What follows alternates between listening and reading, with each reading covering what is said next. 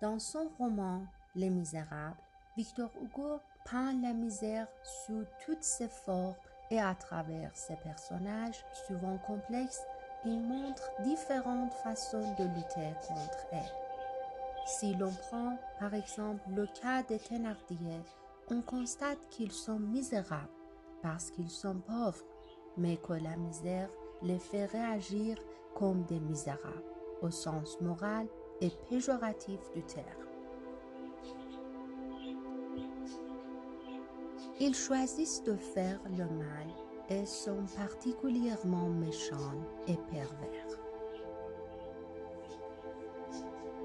Le personnage central du roman, Jean Valjean, nous montre par contre une autre façon d'être malgré la misère, ce hors la loi, lutte pour s'éloigner du mal et faire le bien, et il y parvient. Il symbolise ce l'homme qui se libère de la soumission et de l'humiliation. C'est le message que Victor Hugo nous donne à travers cette grande œuvre romantique.